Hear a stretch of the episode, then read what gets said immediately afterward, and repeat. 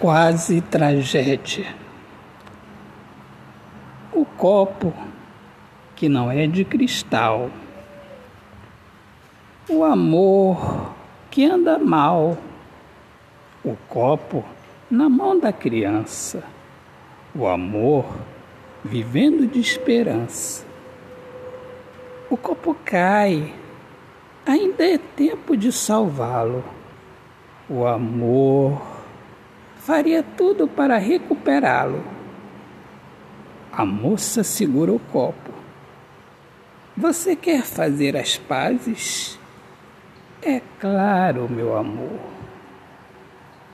Autor, poeta Alexandre Soares de Lima.